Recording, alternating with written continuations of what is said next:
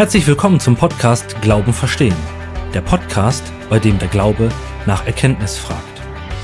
Heute wollen wir uns mit der vierten Frage aus dem New City Katechismus beschäftigen. Dort lesen wir. Wie und warum hat Gott uns erschaffen?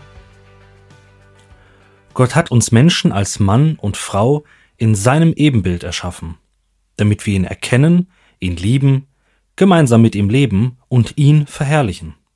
Es ist wahr, dass wir als seine Geschöpfe ihm zur Ehre leben sollten.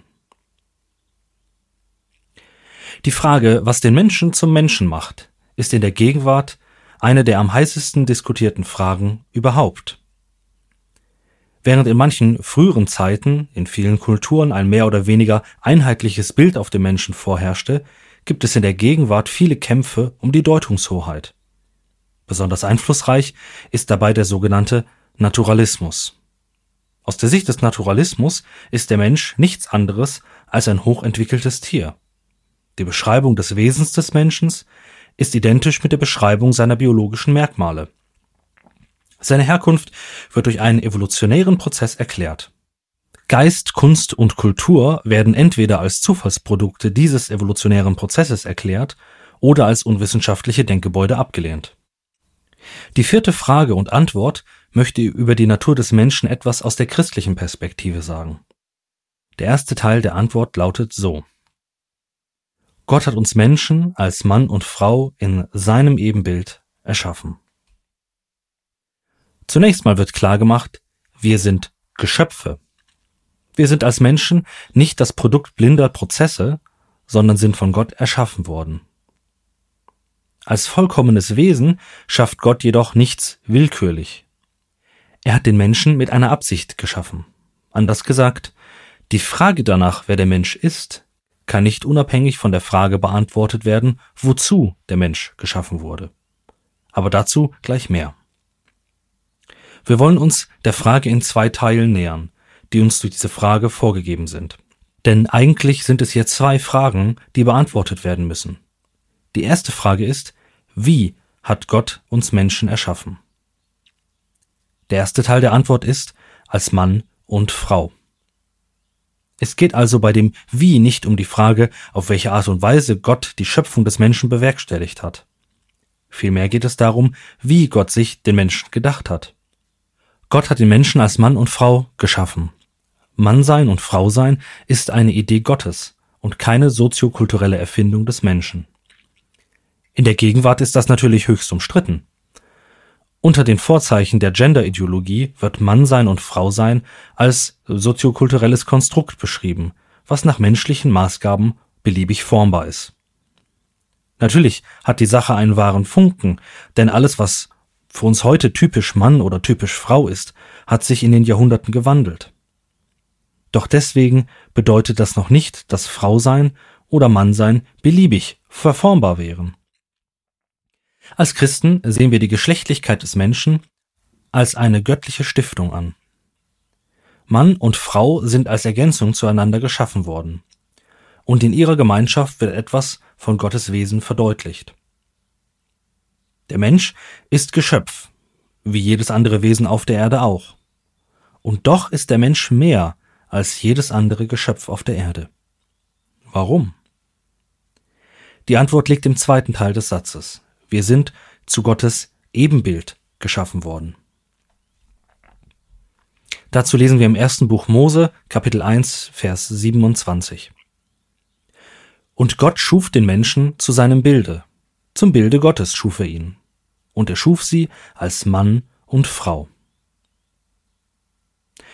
Das Wort Bild beschreibt hier in der Sprache, in der das Alte Testament geschrieben wurde, so etwas wie eine Art Standbild. Damit ist nicht gemeint, dass wir physisch so geformt sind wie Gott. Vielmehr steht dahinter der Gedanke der Repräsentation. In vielen antiken Kulturen hatten Standbilder die Funktion, die Gottheit selbst zu repräsentieren. Nun ist klar, dass Gott von sich selbst gesagt hat, dass er verbietet, ein Standbild von ihm zu errichten. Aber Gott hat uns erschaffen, damit wir seine Repräsentanten auf Erden sind. Wir sollen als Repräsentanten Gottes in seiner Schöpfung mitwirken. Diese Funktion spiegelt sich im Auftrag Gottes an die ersten Menschen wider. In 1. Mose Kapitel 1 Vers 28 heißt es, Und Gott segnete sie und sprach zu ihnen, Seid fruchtbar und mehret euch, und füllet die Erde, und machet sie euch untertan, und herrschet über die Fische im Meer, über die Vögel unter dem Himmel, und über alles Getier, das auf Erden kriecht. Die Erde untertan machen meint nicht, dass wir sie ausbeuten sollten. Wir sollen sie bewahren und nutzen. Schauen wir nun noch einmal zurück auf die Frage, was den Menschen eigentlich zum Menschen macht. Die Bibel geht einen radikal anderen Weg, um den Menschen zu bestimmen, als die meisten anderen Weltanschauungen oder Anschauungen des Menschen. Christen bekennen, dass wir Menschen unsere Identität von Gott geschenkt bekommen. Gottes Anrede macht den Menschen zum Menschen. Das, was uns vor allen Tieren auszeichnet, ist nicht in erster Linie unsere Vernunft.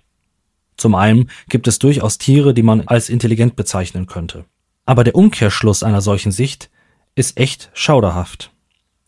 Wenn unsere Intelligenz oder Sprachfähigkeit vielleicht unseren Wert und unsere Identität ausmachen, was bedeutet das für Menschen, die aufgrund von Unfällen oder Krankheiten oder Behinderungen über diese Merkmale nicht verfügen?